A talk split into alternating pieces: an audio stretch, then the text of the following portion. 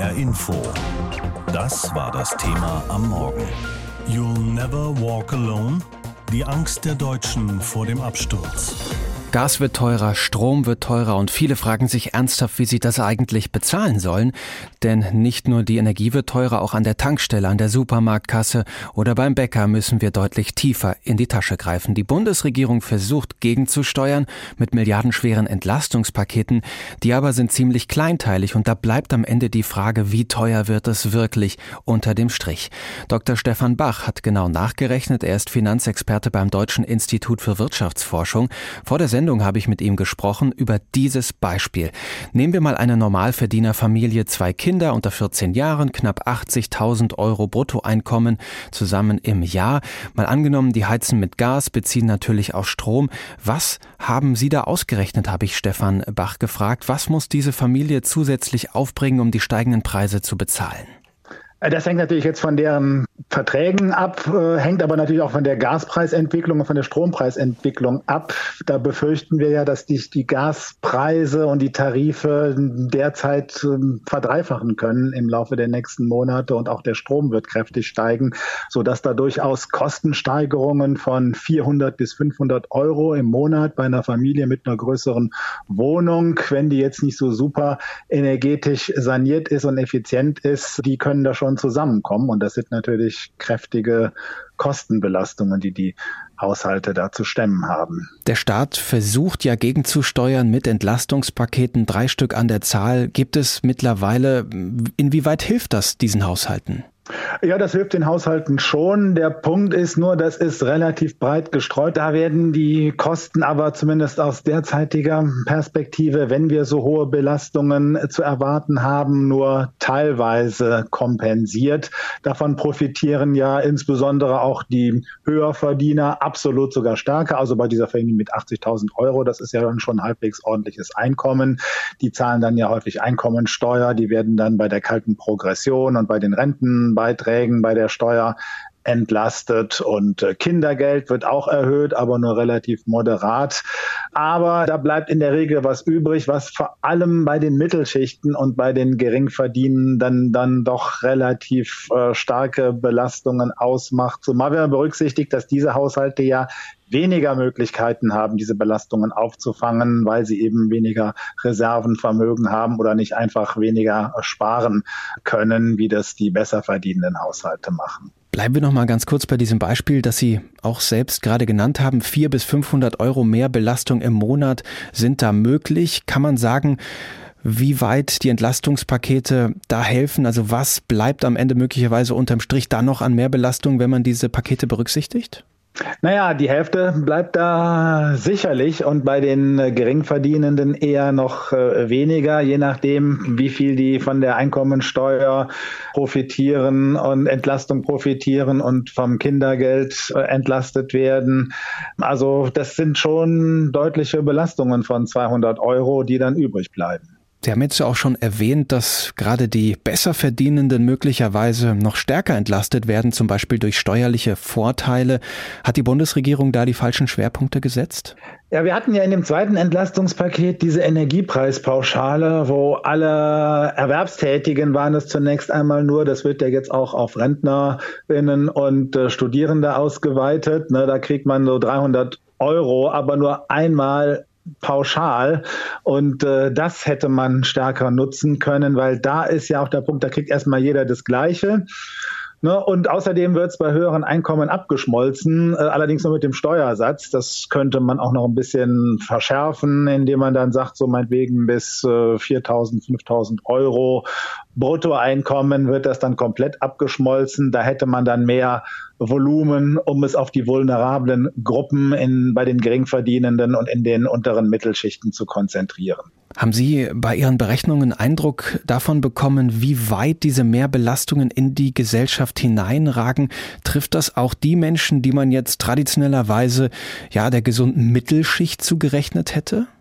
Ja klar, auch in den Mittelschichten haben wir diese Belastungen, man muss ja auch noch sehen, die Energiekosten sind ja nur die eine äh, Seite. Äh, da kommen ja auch noch bei den Lebensmitteln erhebliche Preissteigerungen zusammen und ähm, so die Inflation, die frisst sich ja so ein bisschen durch den ganzen Konsumbereich. Das ist ja auch klar, weil die Unternehmen höhere Kosten haben, müssen die die weitergeben oder die Unternehmen kommen ansonsten in Schwierigkeiten, wenn sie die Kosten nicht weitergeben können. Also da kommt äh, noch einiges auch dann dazu zu diesen 400 bis 500 Euro. Bislang haben wir diese drei Entlastungspakete gesehen und die hat die Politik auf den Weg gebracht. Wie ist denn Ihre Einschätzung? Reicht das aus? Muss die Koalition um Kanzler Scholz da nochmal nachlegen, weil sonst einfach ganz viele Menschen nicht mehr zurechtkommen? Vermutlich ja, im Laufe des Winters, wenn dann die Energiepreise so hoch bleiben. Momentan ist der Gaspreis ja wieder ein bisschen gesunken, aber er ist immer noch mehr als äh, doppelt so hoch wie vor der Krise. Wenn das so weitergeht und auch die Strompreise hoch bleiben, dann gibt es da sicherlich einen gewissen Nachbesserungsbedarf und den wird man dann einfach aus Gründen der Kosten, die das Ganze auslöst, stärker auf die Mittelschichten und auf die Geringverdienenden konzentrieren müssen. Was wirklich in diesem Winter in Sachen Energiekrise auf uns zukommt, zeichnet sich so langsam ab beim Sprung ins kalte Becken des öffentlichen Schwimmbades zum Beispiel oder beim Gang durch die wegen geringerer Beleuchtung immer dunkleren Nacht. Das alles lässt sich wohl noch verkraften. An anderer Stelle allerdings geht es um die nackte Existenz. Die Preise für Strom und Gas steigen massiv. Wie viel uns das alle am Ende genau kostet, ist aber noch nicht klar. Die Bundesregierung wird nicht müde zu versprechen, die Bürgerinnen und Bürger Bürger in Deutschland von diesen Kostensprüngen zu entlasten. Was aber hat die Politik bislang konkret dagegen getan? Julia Hummelsieb aus unserer Politikredaktion hat das recherchiert. Es ist das Mantra des Bundeskanzlers. You'll never walk alone. Niemand wird mit seinen Herausforderungen und Problemen alleine gelassen. Die Botschaft des SPD-Politikers immer und immer wieder. Wir werden weiter daran arbeiten, dass niemand allein auf sich gestellt bleibt. Wir werden uns als Land unterhaken. Auch als die Bundesregierung dieses Versprechen mit dem nunmehr dritten Entlastungspaket Anfang September mit weiterem Inhalt füllt, sagt Olaf Scholz. Deutschland steht zusammen in einer schwierigen Zeit. Wir werden als Land durch diese schwierige Zeit kommen. Wir haben alle Entscheidungen getroffen, die dafür notwendig sind, dass wir uns unterhaken und dass kein Bürger und keine Bürgerin alleine gelassen wird. Neben diesen Durchhalteparolen gab es bislang diese Hilfen beim Durchkommen. Das 9-Euro-Ticket und der Tankrabatt von Anfang Juni bis Ende August, gut für Pendler und Reisende, der Wegfall der EEG-Umlage seit Juli, für geringere Stromkosten für alle, einmalige Heizkostenzuschüsse, Einmalhilfen für Sozialgeldempfänger und Arbeitslose, dazu Energiepreispauschalen und für Familien 100 Euro extra pro Kind. Außerdem Steuerentlastungen, unter anderem durch höhere Freibeträge und Arbeitnehmerpauschalen. Bei einer vierköpfigen Familie kommt man sehr schnell auf ein Entlastungsvolumen von um die 1000 oder deutlich über 1000 Euro. Rechnet Bundesfinanzminister und FDP-Chef Christian Lindner vor. Langfristig kommen soll zudem mehr Kindergeld, der Abschied von Hartz IV hin zum Bürgergeld, mehr Wohngeldberechtigte und eine inflationsgebundene Einkommenssteuer, damit am Ende mehr Geld im Portemonnaie bleibt, auch bei der Mittelschicht. Die breite arbeitende Mitte unseres Landes braucht ein Signal, dass sie mit ihren Nöten und mit den Kostensteigerungen nicht allein gelassen werden, findet der Bundesfinanzminister. Etwa 95 Milliarden Euro lässt sich die Ampelkoalition all diese Hilfen kosten. Dennoch bleibt die Unsicherheit, was dieser Winter für uns bereithält. Laut einer aktuellen Studie der Forschungsgruppe Wahlen macht sich fast die Hälfte der Deutschen große oder sogar sehr große Sorgen wegen der Energiekrise. Bundeskanzler Scholz. Mir ist sehr bewusst, dass sich viele Bürgerinnen und Bürger sehr viele Sorgen machen über ihre Zukunft, große Sorgen über hohe Preise von Strom und Gas, über gestiegene Kosten für die Lebenshaltung. All das was sich mit dem Begriff der Inflation verbindet. Diejenigen, die sich sorgen, haben vermutlich aber auch noch diesen Satz von Bundesfinanzminister Lindner im Ohr. Der Staat wird nicht auf Dauer alles ausgleichen können. Und so wird sich die Ampelkoalition daran messen lassen müssen, ob sie ihre Versprechen halten konnte, nämlich das. Aufgrund von finanziellen Sorgen wird in diesem Land in diesem Winter niemand frieren und niemand hungern und dass auch beim Begleichen der Nebenkostenabrechnung für diesen Winter im kommenden Jahr wirklich niemand allein gelassen wird. Der Schock kommt per Post. Gas- und Stromversorger erhöhen ihre Preise. Manche Haushalte sollen plötzlich doppelt oder sogar dreimal so viel für Energie bezahlen wie vorher. Auch die Hausverwaltungen drehen an den Nebenkostenvorauszahlungen, was die Kosten dann nochmal durch die Decke gehen lässt. Und viele fragen sich, wie sie das alles eigentlich noch stemmen sollen, was da möglicherweise auf sie zukommt. Die Bundesregierung versucht zu helfen. Zwei Entlastungspakete hat sie schon aufgesetzt. Ein drittes liegt vor. Bund und Länder streiten aber noch darüber, wer am Ende diese Entlastungen dann auch konkret bezahlt und finanziert. Ulrich Schneider ist der Geschäftsführer des Paritätischen Gesamtverbands. Er kritisiert, es werde zu viel Geld, so das Bild mit der Gießkanne verteilt, zum Beispiel wenn es um die einkommensunabhängige Energiepauschale geht. Aber diese Krise ist ja durchaus komplex. Sie trifft nicht alle Menschen im gleichen Maße. Es kommt ja zum Beispiel auch darauf an, welchen Vertrag hat man bei einem Energieversorger. Ich habe Ulrich Schneider vor der Sendung gefragt, ist die Politik da nicht auch auch ein Stück weit gezwungen, diese Hilfen für alle Menschen gleichermaßen bereitzustellen? Wenn wir uns die Energiekosten genau anschauen, diejenigen, die in der Regel wenig Einkommen haben, die sind auch in der Regel in der sogenannten Grundversorgung bei der Energie. Im Unterschied zu Verträgen außerhalb der Grundversorgung kann der Grundversorger jederzeit, wenn er höhere Einkaufskosten hat, diese auch weitergeben an den Verbraucher. Das heißt, das sind diese ärmeren Haushalte, die es auch am ehesten trifft. Und deswegen macht die Breite relativ wenig Sinn. Wir müssen zielgenau schauen, wie man die Menschen im unteren Bereich trifft. Und da haben wir auch ganz konkrete Vorschläge, Erhöhung von Hartz IV und Altersgrundsicherung, zwar deutlich um 200 Euro im Monat und nicht wie vorgesehen um gerade mal 50 ab Januar nächsten Jahres. Und dann Wohngeld. Wohngeld ist wirklich möglicherweise der Schlüssel zum Erfolg äh, in dieser Krise, wenn das Wohngeld vernünftig angepasst wird, wenn das Wohngeld auch mehr Haushalte erreicht. Wir sagen drei Millionen Haushalte müssten es mindestens sein, äh, die Wohngeld beziehen sollten und nicht wie jetzt also gerade mal 600.000 Haushalte, dann hätte man wirklich Grund reingebracht, dann wäre das Geld gut angelegt.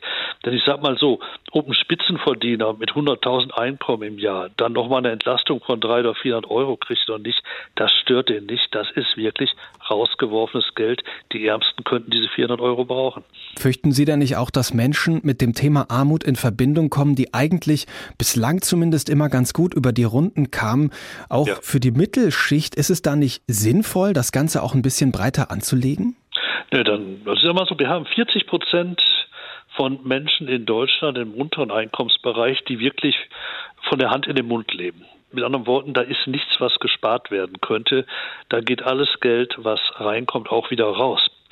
Wenn jetzt solche massiven Preisaufschläge kommen in der Energie, dann wissen viele dieser Haushalte wirklich nicht mehr, wie sie das finanzieren können. Und es wäre sinnvoll gewesen, jetzt ein besonderes Augenmerk auf diese unteren 40 Prozent zu legen, anstatt zum Beispiel einen Tankrabatt auszuloben, von dem insbesondere ja, Menschen mit Fahrzeugen mit außerordentlich hohem Hubraum profitieren, die EEG-Umlage auf Strom abzuschaffen, wovon am meisten diejenigen profitierten, die ohnehin am meisten Strom verbrauchen. Das sind natürlich die Haushalte auch mit zwei Kühlschränken und allem Pipapo. Mit anderen Worten, wir haben das Geld nach wie vor falsch ausgegeben. Ich meine, das beste Beispiel ist sicherlich jetzt die Steuerreform, die Herr Lindner vorhat.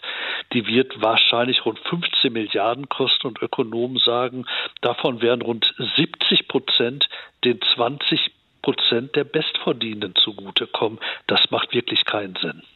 Sie sprechen diese Pläne, die Überlegungen an, Steuererleichterungen durchzusetzen der Koalition. Haben es nicht auch die Menschen durchaus verdient? Ist das nicht auch fair, dass die auch was von diesem Kuchen abbekommen, die eben ein bisschen höheres Einkommen haben, die ihre Arbeit äh, jeden Tag vollbringen? Das ist ja am Ende auch eine Frage, wie man Fairness und Gerechtigkeit versteht. Exakt, das ist die FDP-Sichtweise von Fairness und Gerechtigkeit. Wir sagen, was jetzt gefragt ist, wenn wir über Fairness sprechen, ist Solidarität. Und Solidarität heißt nun mal, dass die Stärkeren den Schwachen in dieser schwierigen Situation beistehen, im Zweifel auch mal abgeben oder aber zumindest verzichten.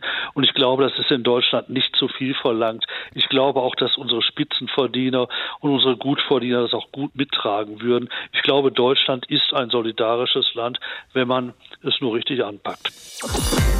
Können Sie sich daran erinnern, dass mal irgendwas billiger geworden ist in den vergangenen Wochen? Okay, das 9-Euro-Ticket war schon ziemlich billig, aber das ist ja schon längst wieder in der Versenkung verschwunden. Für fast alles andere müssen wir so tief ins Portemonnaie greifen, dass die Hand auf der anderen Seite schon wieder rauskommt. Die Inflation trifft uns alle. Der Verbandschef der Sparkassen geht sogar davon aus, dass bald 60 Prozent der Haushalte ihr gesamtes Geld brauchen werden, um noch über die Runden zu kommen um nur die Lebenshaltungskosten zu decken. Unsere Reporterin Anna Vogel hat bei Familien an der Bergstraße in Südhessen nachgefragt, was das für die konkret bedeutet. Auf dem Boden eine Kiste mit Lego, auf dem Sofa Bilderbücher und an der Wand Naturfotografien von Urlauben aus Zeiten vor der Corona-Pandemie. In ihrem Eigenheim in Heppenheim wohnen Karina Sauer und Johannes Rolle seit vier Jahren.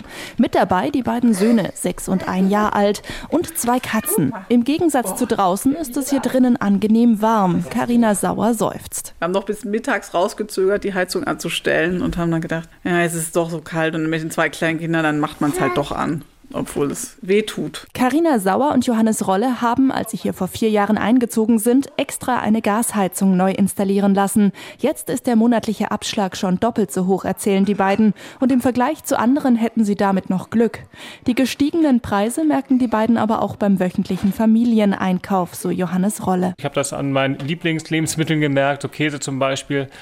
Der war vor, keine Ahnung, fünf Jahren mal bei 79 Cent, haben wir letztens festgestellt. Und jetzt kostet der 1,89. Also schon eine extreme Steigerung, wobei es jetzt nicht immer so ist, so extrem, aber man merkt tendenziell an allen Lebensmitteln eigentlich schon, dass die 20, 30 Prozent bestimmt mehr haben. Johannes Rolle arbeitet zurzeit als Physiotherapeut, 70 Prozent. Carina Sauer ist psychologische Psychotherapeutin und noch bis Oktober in Elternzeit.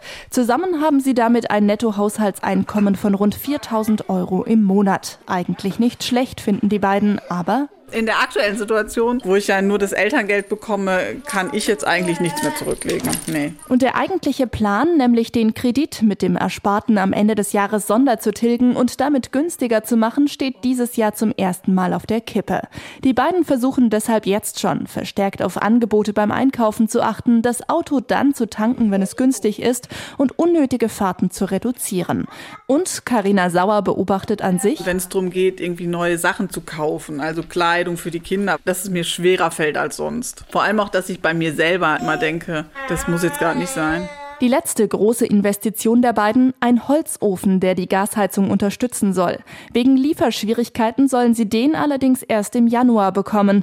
Die aktuelle Situation macht beiden Sorgen und beschäftigt sie viel. Wo das Ganze noch hinführt, auch machen wir uns schon Gedanken und besprechen das auch.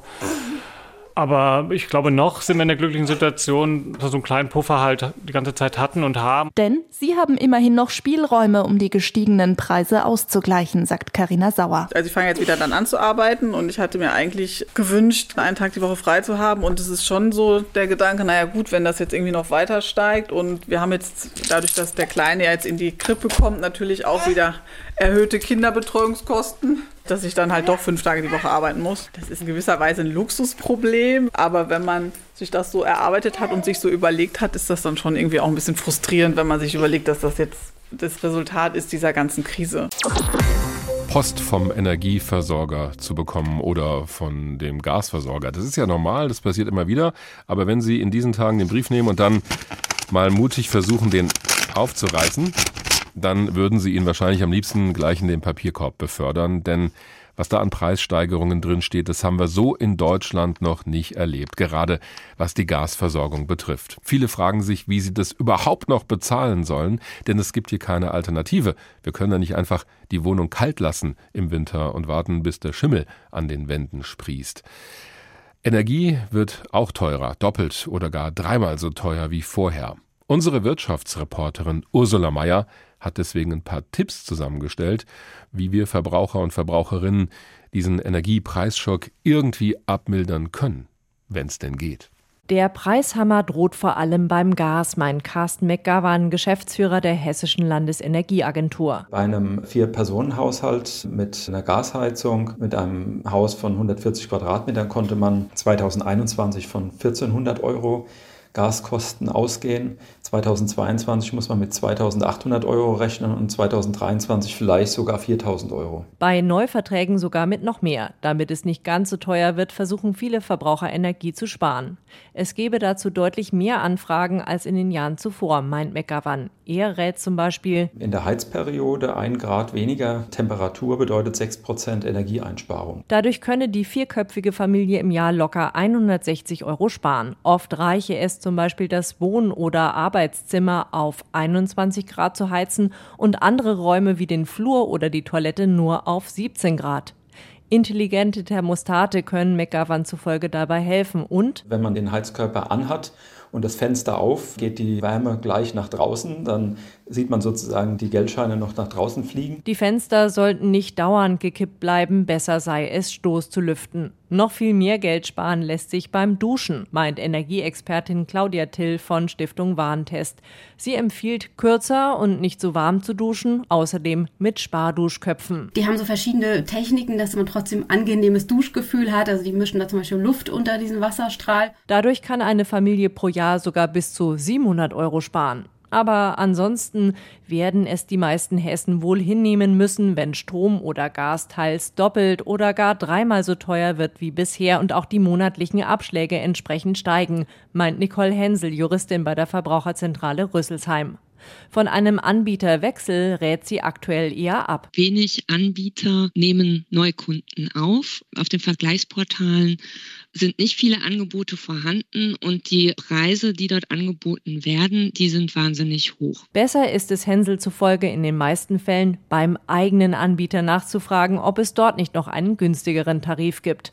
Auch in der Verbraucherzentrale ist angesichts der Energiekrise deutlich mehr los. Hensel empfiehlt den mitunter ziemlich verzweifelten Verbrauchern, sie sollten sich zumindest die Berechnung der Abschläge genau ansehen, denn wenn die Abschläge zu hoch angesetzt sind, können Betroffene Widerspruch einlegen. Und gerade wenn Preiserhöhungen anstehen, sollten sich Verbraucher laut Hensel die Zählerstände notieren. Wenn man da sicher sein möchte, dass auch wirklich der richtige Zählerstand genommen wird, empfehlen wir halt wirklich jedem, den Zählerstand zu den jeweiligen Erhöhungszeitpunkten zu notieren, am besten ein Foto mit dem Handy zu machen und dem Energieversorger mitzuteilen. Das ist nicht nur wichtig für die Jahresabrechnung, sondern auch für alle Umlagen, die neuerdings mitberechnet werden sollen. Denn auch da geht es für unsere Musterfamilie Familie um viel Geld, aufs Jahr gesehen um eine Summe von über 600 Euro. HR Info. Das Thema. Wer es hört, hat mehr zu sagen.